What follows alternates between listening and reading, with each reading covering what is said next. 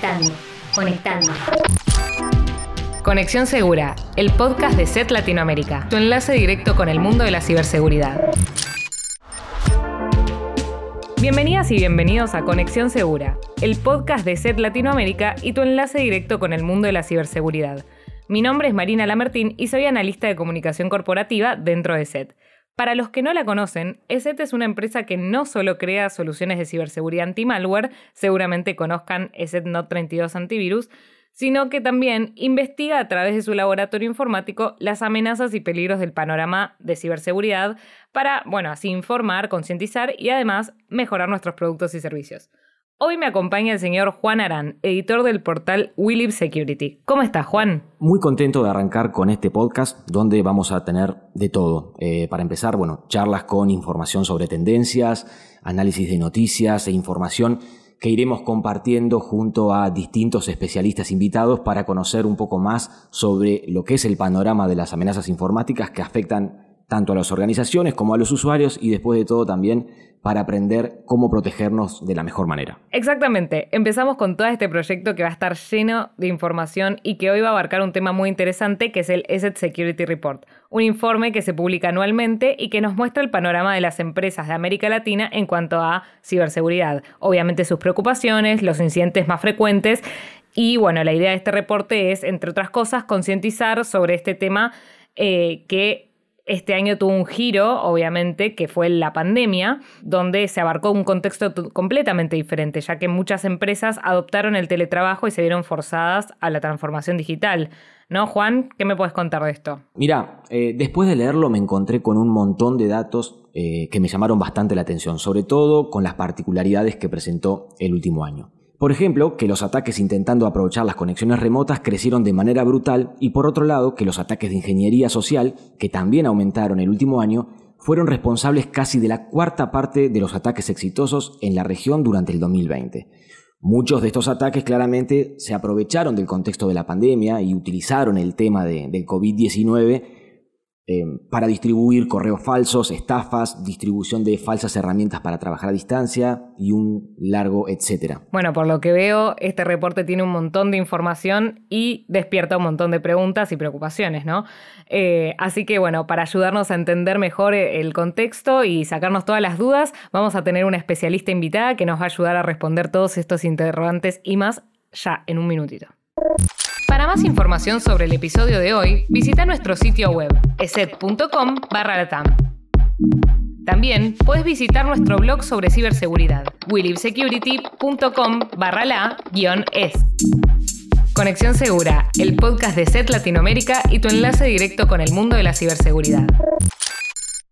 Bueno, sin más preámbulos, queremos presentar a Cecilia Pastorino, Senior Security Researcher de SET, que estuvo involucrada en la elaboración del SET Security Report para que nos cuente más sobre el panorama de la ciberseguridad en la región y cómo afecta a las empresas. Bienvenida Cecilia, ¿cómo estás? Hola chicos, bueno, muchas gracias por tenerme acá en esta primera edición del podcast. Estoy muy contenta de, inaugurar este espacio que está buenísimo. Sí, nosotros muy contentos de, tenerte acá también para que nos puedas, bueno, aclarar un poco, porque la verdad que este reporte nos, nos llena de preguntas y de, de, dudas y de ganas de saber más. Así que, bueno, la primera pregunta que te queremos hacer con Juan es, ¿cómo cambió el panorama de la ciberseguridad del 2019 al 2020 primero?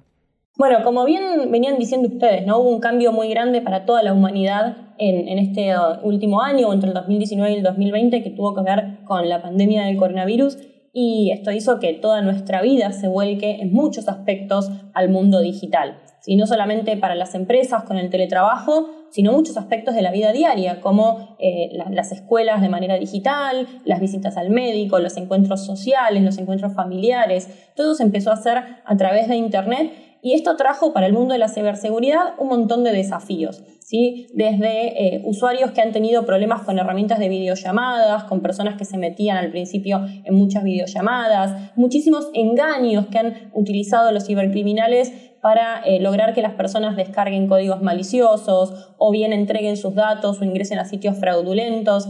Realmente la cantidad de engaños y, de, diferentes tipos de, técnicas de ingeniería social que tiene que ver con esto de engañar y manipular a las víctimas eh, han aumentado muchísimo a partir del confinamiento y a partir de la vida digital de las personas. Y, muchos de estos engaños también han utilizado diferentes temas del coronavirus para, captar a las víctimas. Eh, y a nivel empresarial también cambió mucho el panorama porque, bueno, las empresas tuvieron que trabajar de manera remota y muchas, como bien decía Juan, no estaban preparadas.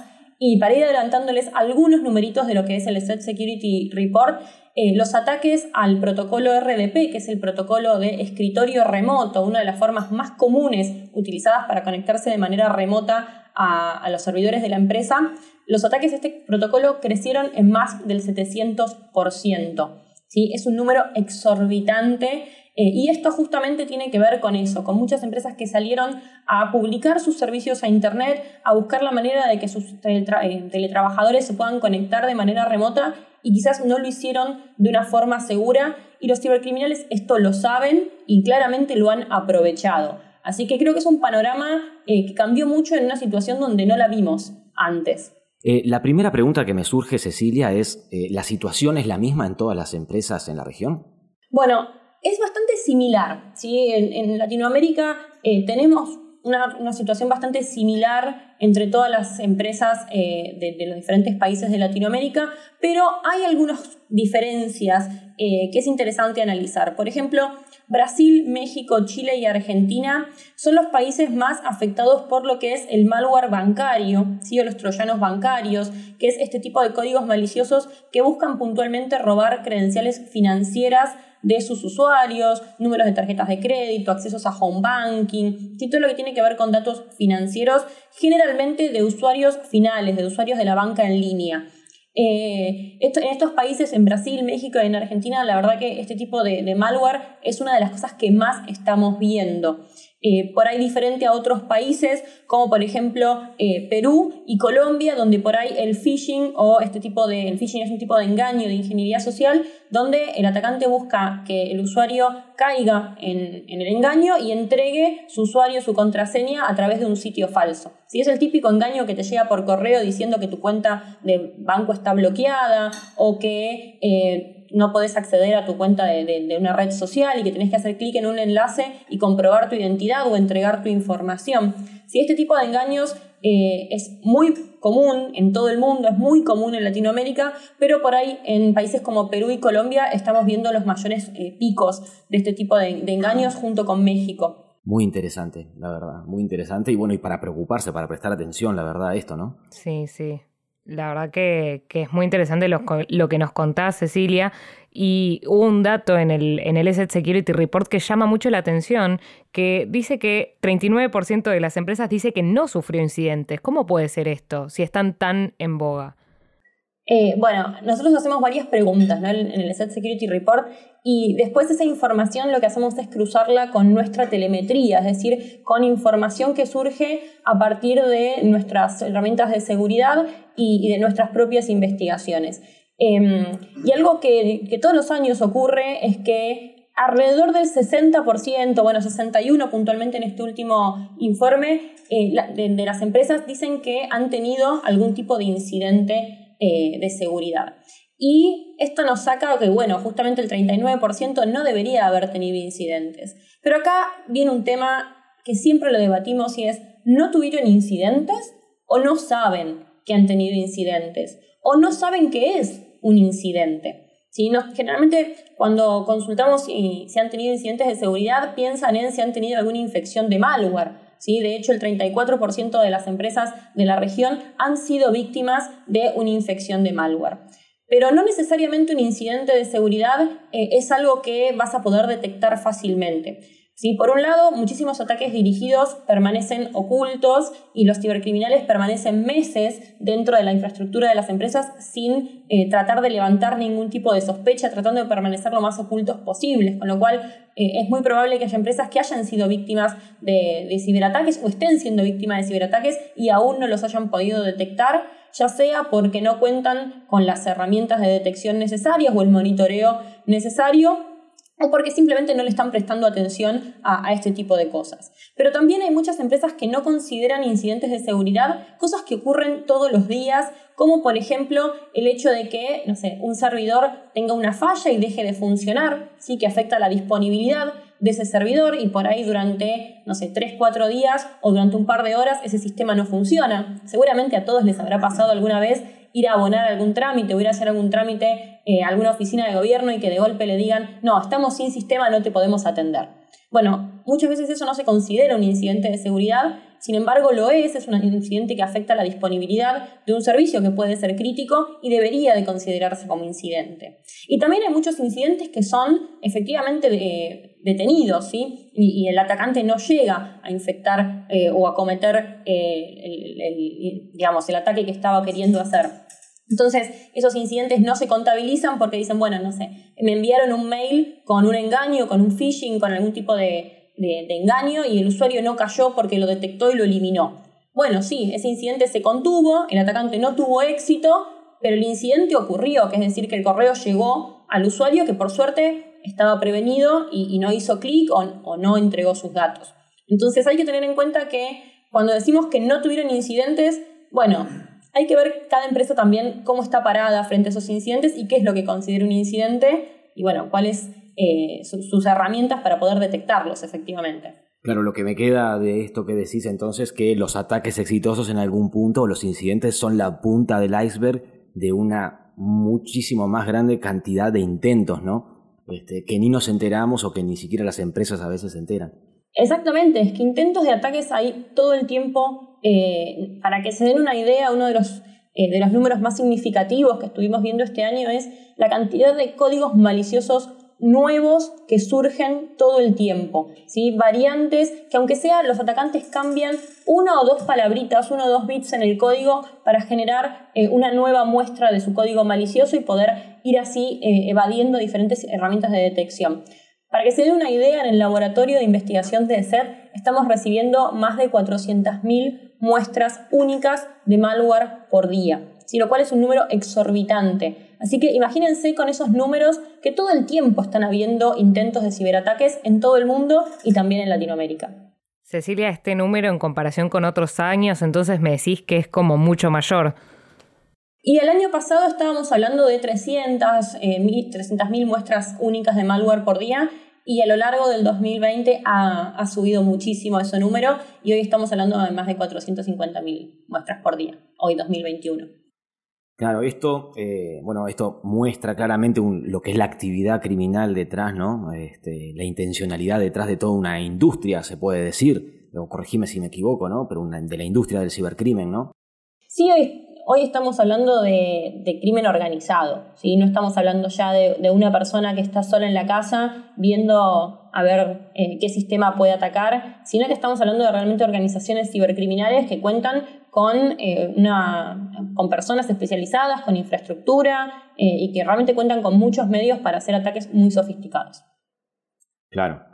Em, y una pregunta que tenía, este, que no quería dejar pasar, es que estuve repasando el informe y también este, algo que se menciona, que es una comparación con, lo, que, lo, que, era antes, digamos, el escenario previo a, la pandemia, digamos, eh, es que generalmente la, mayor preocupación de las empresas era el acceso indebido eh, a la información. Pero sin embargo, algo cambió y este año, eh, por lo que vi, em, la mayor preocupación pasó a ser la infección con malware. ¿Esto eh, se debe a algo en particular? ¿Hay algo que explique este cambio o, es azar?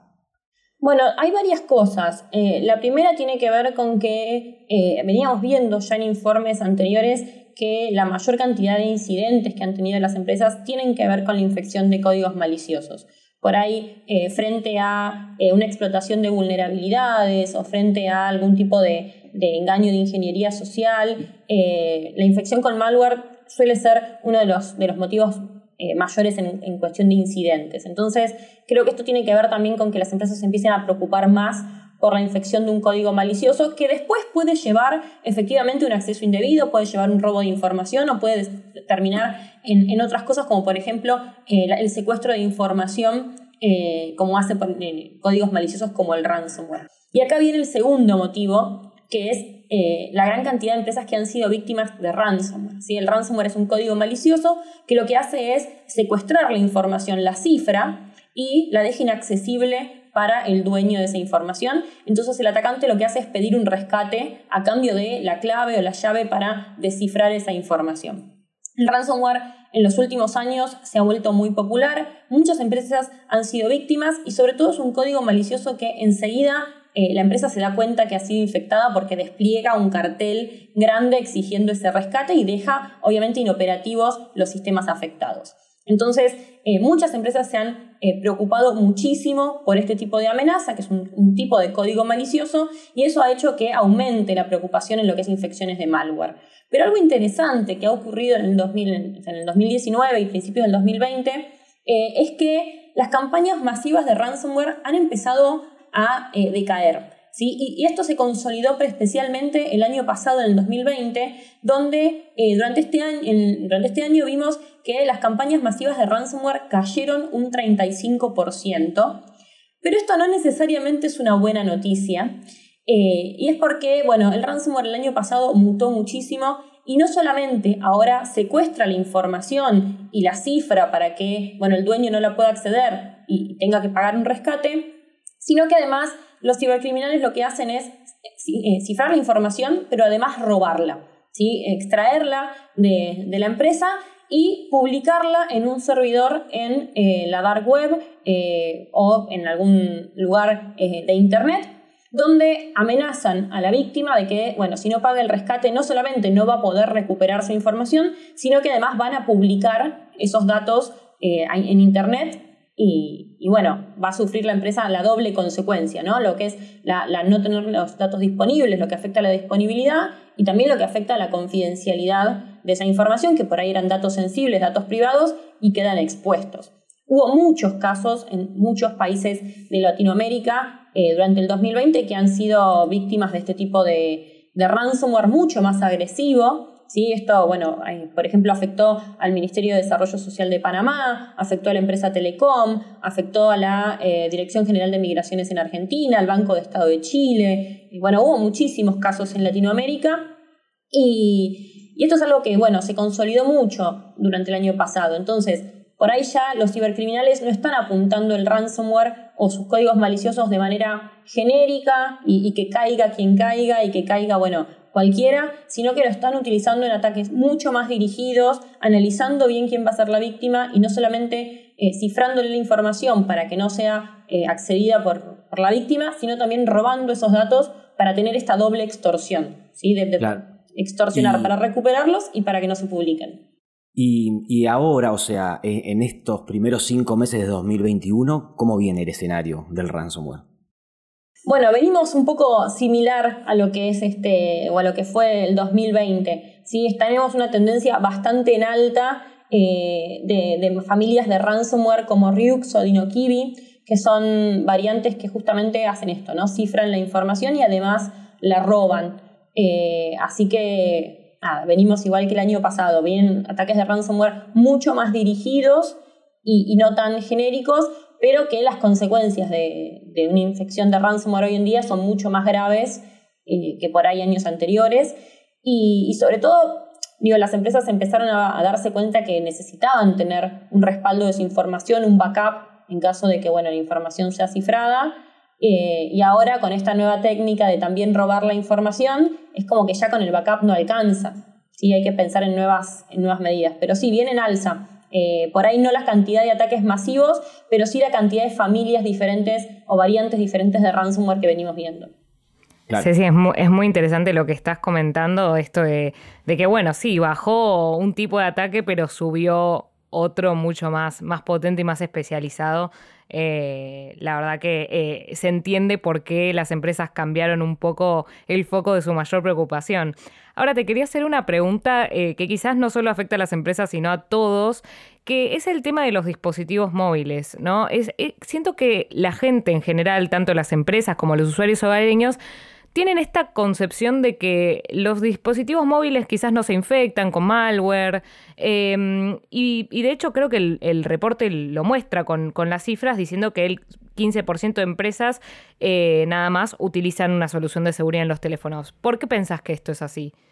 Bueno, tiene mucho que ver con esto que decís que este mito de, bueno, ¿quién me va a, infectar un teléfono? ¿no? Como, bueno, el teléfono no se infecta y, esto no es así. Eh, de hecho, hay muchísimos códigos maliciosos para dispositivos móviles. ¿sí? Es algo que en nuestro portal Will Security, que Juan comentaba al principio, van a encontrar un montón de análisis de amenazas para dispositivos móviles. De hecho, hay, bueno, hablando un poquito al principio de troyanos bancarios, hay muchísimos troyanos bancarios para dispositivos móviles.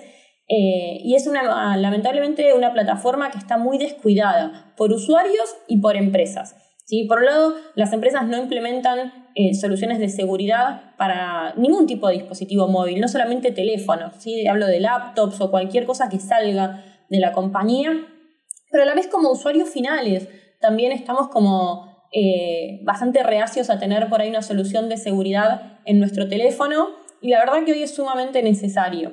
Y, también hay otro mito muy grande que hay personas que creen que, bueno, yo tengo iPhone y, iPhone no se infecta o iPhone no tiene códigos maliciosos. Y eso también es un mito, ¿no? Es como cuando se creía que porque tengo Linux no me van a atacar o no tengo códigos maliciosos. Y la verdad que hay malware para todas las plataformas.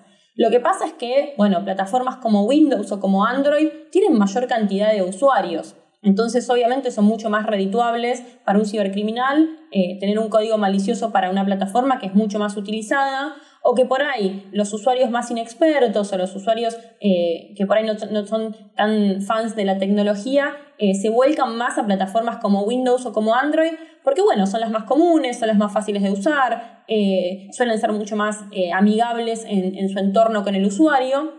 Entonces, Sabiendo esto, los cibercriminales apuntan también sus códigos maliciosos a estas plataformas, pero eso no significa que no haya códigos maliciosos o que incluso no haya vulnerabilidades, fallas de seguridad que se puedan aprovechar en otras plataformas como Linux, como iOS eh, o como cualquier otro eh, sistema operativo. Entonces, eh, es, un punto a tener en cuenta y sobre todo cuando yo le pregunto muchas veces a amigos, les digo, bueno, pero ¿dónde usás más tus plataformas hoy? ¿Dónde tenés mayor cantidad de información? ¿En la compu o en el teléfono? Y cuando empezamos a pensar eso, nos damos cuenta que hoy usamos el teléfono mucho más que la compu para un montón de cosas. Sí, sí. Incluso para el trabajo, justamente. Sí. Eh, bueno, entonces las empresas se ve que no están invirtiendo tanto en la, en la seguridad para los teléfonos o para los dispositivos móviles y entonces están invirtiendo en ciberseguridad o en dónde es que están invirtiendo. Bueno, a diferencia de, otros años donde por ahí eh, las inversiones en ciberseguridad venían en aumento y veníamos viendo que eh, había un aumento chiquito, por ahí del 10%, un poquito menos del 10%, pero venía en aumento la inversión en áreas de ciberseguridad, eh, en el 2020 creo que las inversiones se pararon en todos los ámbitos, ¿no? Bueno, hay una cuestión económica a nivel mundial y no podemos pretender grandes inversiones en ningún área. Pero lo cierto es que eh, hoy en día hacen falta todavía controles que son muy básicos y, hay muchas cosas que todavía no, requieren una gran inversión por parte de las empresas. Requieren, creo, más concientización y, por ahí enfocar eh, mejor los recursos. ¿sí?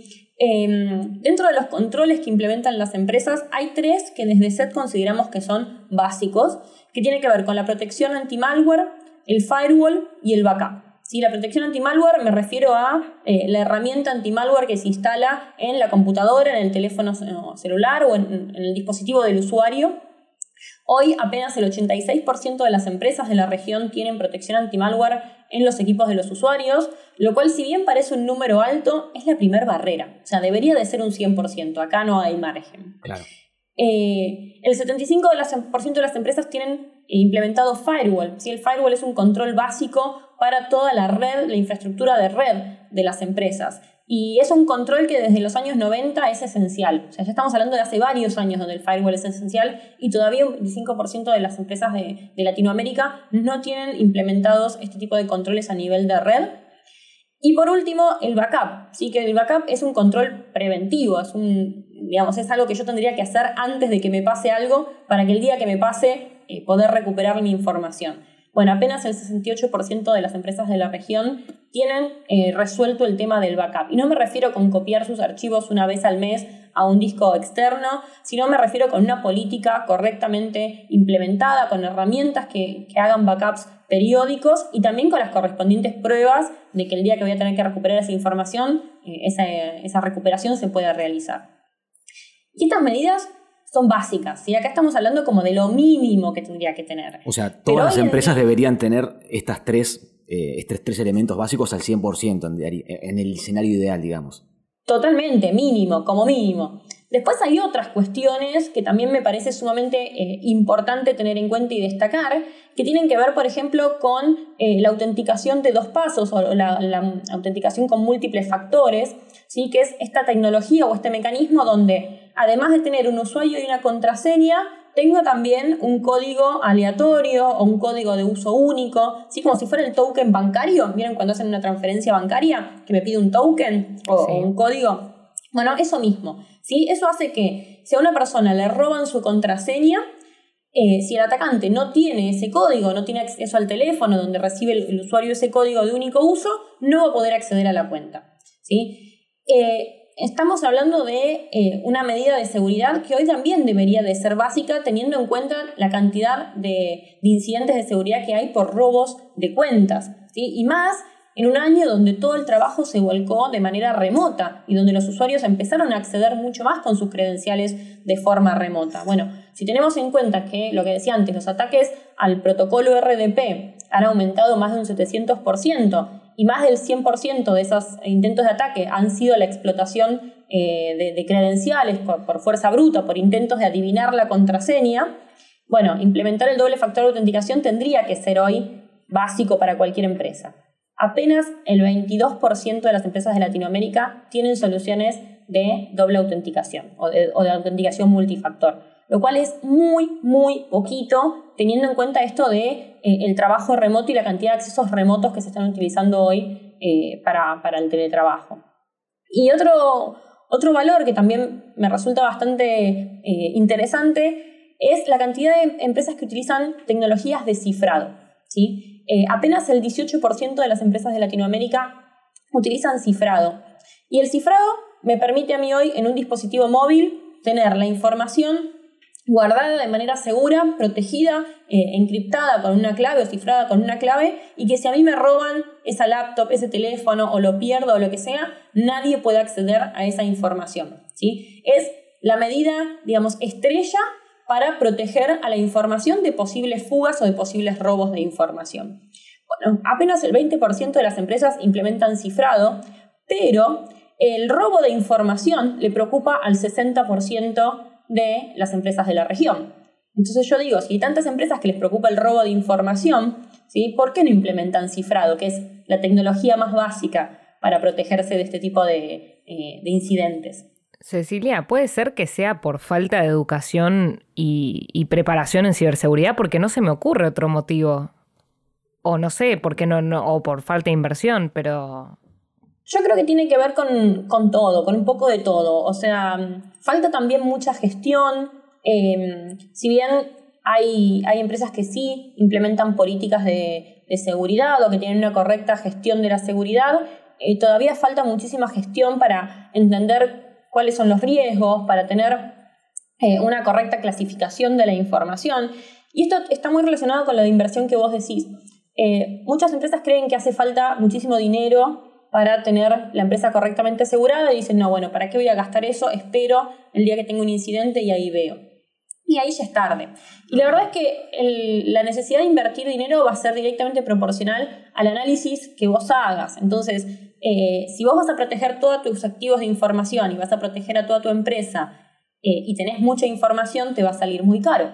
Pero por ahí tu información crítica, tu información sensible, tus sistemas críticos en realidad son apenas el 10% de tu infraestructura. Entonces, por lo menos deberías de proteger ese 10%. Y ahí la inversión ya baja muchísimo. Entonces, eh, creo que lo primero que hace falta es una correcta gestión, analizar, así, clasificar la información, ver dónde es que tengo que focalizar yo mis controles y a partir de ahí ver qué es lo que puedo implementar y ahí se van a dar cuenta que no es tanto y que por ahí no es tan caro. Ahora, apenas el 30% de las empresas de la región clasifican la información. Entonces, eh, si todavía no tenemos esa clasificación de información, ni pensar de cualquier otro tipo de herramienta que vayamos a implementar. Claro. Es, es todo un trabajo de cero que, pareciera que no, no, no hay motivación del otro lado para querer empezar a gestionarlo. Sí, o que muchas veces eh, esa gestión o, esa inversión ocurre después de un ataque. Claro. Y, la verdad es que termina saliendo mucho más caro recuperarse de ese ataque que lo que podría haber invertido antes eh, para prevenirlo. Sí, es increíble. Eh, y ni hablar sobre lo que es, este, porque la consecuencia directa es el, el ataque o el daño, pero también está todo que también está atado a esta falta de visión, ¿no? O sea, da la sensación siempre que siempre se mira o, es difícil romper esa barrera del a mí no me va a pasar o es algo que, que pasa a terceros, a otros, pero ¿por qué a mí? Y por otro lado también la falta de visión con respecto a lo que es eh, el daño a la reputación, ¿no? O sea, si tu banco sufre un ataque, o sea, ¿cómo vos desde el lado del usuario sentís, qué tan, qué tan seguro sentís que, eh, que cuidan tu, tu dinero, por decirlo algo, ¿no? Sí, también no hace falta pensar en bancos o en grandes empresas. Muchas veces eh, estos ataques ocurren a pymes ¿sí? o a pequeños negocios, eh, sobre todo lo que tiene que ver con ataques de ransomware, ¿no? donde eh, está este, como decís vos, Juan, este mito de a mí no me va a pasar, ¿a quién le puede interesar la información que yo tengo? Entonces, es fácil pensar que un banco o una empresa, una alguien de la industria financiera o una empresa de salud sea víctima de un ciberataque porque, bueno, manejan información extremadamente sensible y confidencial y que tiene mucho valor. Entonces, ahí, bueno, por ahí es más fácil darse cuenta de la importancia de la ciberseguridad. Pero vamos a un negocio más pequeño, si vamos, no sé, digamos a una pyme que vende zapatos. ¿Sí? Esa pyme que vende zapatos, pero ahí tiene información sensible que son eh, su, estado financiero, sus clientes, sus proveedores, el último modelo de zapato que, que, tiene recién diseñado y todavía no sacó al mercado, pero es poquita la información sensible que tiene y dice, bueno, pero ¿a quién me va a atacar? ¿A quién le va a interesar esta información? Y de golpe viene un grupo cibercriminal que se da cuenta que esa pyme eh, publicó sus servidores desprotegidos en Internet y que puede acceder a la infraestructura de esa, de esa pyme y puede cifrar toda esa información sensible, toda esa información importante y dejar sin sistema eh, durante varios días a esa empresa, eh, robarle todos los datos de sus clientes, robarle todos los datos de, sus proveedores, robarle estos diseños nuevos de zapatos y, eh, digamos, extorsionar a esa empresa de que, bueno, si no paga y si, y si no cumple con las amenazas de los, del cibercriminal, eh, no va a recuperar su información, no va a tener sus sistemas nuevamente funcionando y además van a publicar esos datos en Internet, con lo cual eh, todos van a saber, bueno, cuánto, cómo son las finanzas de esa empresa, cuánto les sale fabricar un zapato, quiénes son sus proveedores, cuáles son los diseños nuevos que van a sacar al mercado. Y, y bueno, ahí no tiene que ver tanto con si para el otro o para el cibercriminal es importante la información, sino que para esa empresa, eh, para esa pyme es importante esa información y es importante poder seguir operando. Entonces, empiezan a surgir estos ataques como el ransomware, donde ya la información no, importa si es válida o es importante para el cibercriminal, es importante para mí y por eso tengo que cuidarla, porque si no la tengo, eh, no voy a poder operar y no voy a poder seguir funcionando. Y no operar durante varios días significa eh, seguir existiendo, ¿no? En algunos casos, ¿no? Sobre todo en estos momentos este, de crisis económica. Exactamente. Increíble, la verdad. Cecilia, eh, y volviendo un poco al, al, al, tema del phishing que vos nos estabas contando, que era uno de los ataques más comunes, ahí eh, digamos, qué es lo que se tiene que ver, porque quizás ahí no, es tanto de inversión, como decíamos, de dinero o de gestión, sino un poco más de, conocimiento o de educación eh, para los empleados, ¿no? Bueno, sí, uno de los principales vectores de ataque que tienen los cibercriminales es justamente la ingeniería social, ¿sí? que son estos engaños eh, que se realizan para que el usuario o bien haga clic en un link o descargue algún archivo malicioso o entregue su información, su usuario y su contraseña en una página falsa. Todo este tipo de, engaños eh, suelen ser el vector inicial en cualquier ataque, porque en algún punto del ataque el cibercriminal necesita que el usuario haga algo. ¿Sí? o entregue sus credenciales, o haga doble clic en un archivo, o ejecute algún tipo de comando. Hace falta que el usuario haga algún tipo de acción.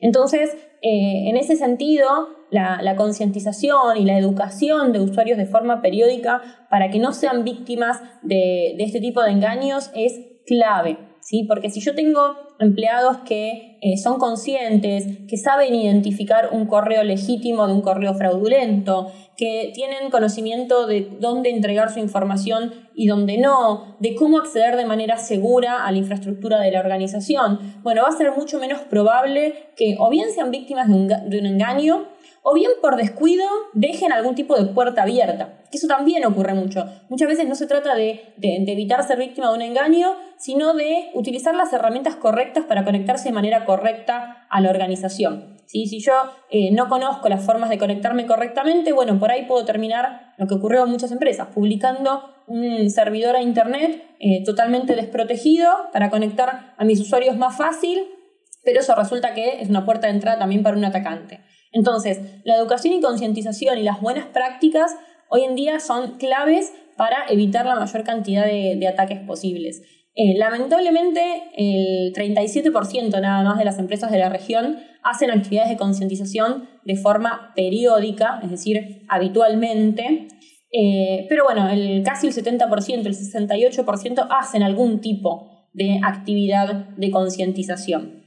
Eh, todavía falta, y la verdad que la concientización es algo que no requiere mucha inversión eh, en temas de dinero, en temas de presupuesto, y ayuda muchísimo a la prevención. Pueden hacer concientización con charlas eh, educativas, con videos, con newsletters, ¿sí? con mails con determinados tips, nosotros en We Security tenemos muchísimo material gratuito para todas las empresas de la región para que puedan eh, compartir con sus empleados y hacer concientización de forma periódica. Y, les digo esto porque eh, de las empresas que no tuvieron incidentes de seguridad en Latinoamérica, el 40% tenía estas soluciones básicas que, que yo decía antes, que es la solución anti-malware, el backup y el firewall. Pero además, el 85% de estas empresas realizaban programas de concientización. Entonces, fíjense cómo reduce muchísimo la posibilidad de tener un incidente de seguridad el hecho de que eh, los empleados estén educados y, conozcan las buenas prácticas y trabajen de manera consciente en lo que es ciberseguridad. Totalmente, Cecilia. Eh, la verdad que es muy interesante esto que decís y yo creo que le puede servir, como decís vos, tanto a una pyme, a un usuario hogareño o a un empleado o una empresa que, esté escuchando este podcast para saber que, que con algunos simples pasos ya eh, se evitan eh, la posibilidad de, ser atacados, al menos reducen la posibilidad, ¿no? Eh, bueno, ¿hay algo más que quieras contar que no te hayamos preguntado? Eh, desde ya te agradecemos mucho haber estado con nosotros este primer episodio. No, invitarlos a, leer el reporte. La verdad que hay muchísimos datos que no nos van a entrar en un episodio de podcast, pero que están ahí, están para compartir. Todos los materiales que elaboramos desde el laboratorio de SET siempre lo hacemos tratando de que sean fáciles de leer, así que no se asusten. La idea es poder eh, concientizar y, poder brindar material educativo apto para cualquier persona y que realmente contribuya a que las empresas mejoren su ciberseguridad y, vayan bajando la cantidad de incidentes que van sufriendo. Perfecto, Cecilia. Entonces los invitamos a todos a leer el Asset Security Report. Doy fe de que es fácil de leer y que es muy, muy interesante. Gracias por haber estado con nosotros. Muchas gracias, Cecilia. Gracias, chicos. Muy lindo esta primera edición y ojalá sea la primera de muchas. Bueno, increíble todo lo que nos contó Cecilia para entender la magnitud de las amenazas informáticas que circulan a nivel global y los desafíos que viven hoy las empresas. Les recordamos a todos los usuarios que pueden descargar y leer el ESET Security Report desde Willib Security. Sí, y antes de despedirnos, quería invitarlos a seguirnos en Instagram, Facebook y Twitter. Nos pueden encontrar como ESETLA y en LinkedIn como ESET Latinoamérica. Y también los invitamos también nuevamente a leer más sobre noticias, investigaciones y campañas de amenazas en Willib Security. Muchas gracias por estar del otro lado y habernos acompañado hoy. Nos vemos en el próximo episodio de Conexión Segura, el podcast de SED Latinoamérica y tu enlace directo con el mundo de la ciberseguridad.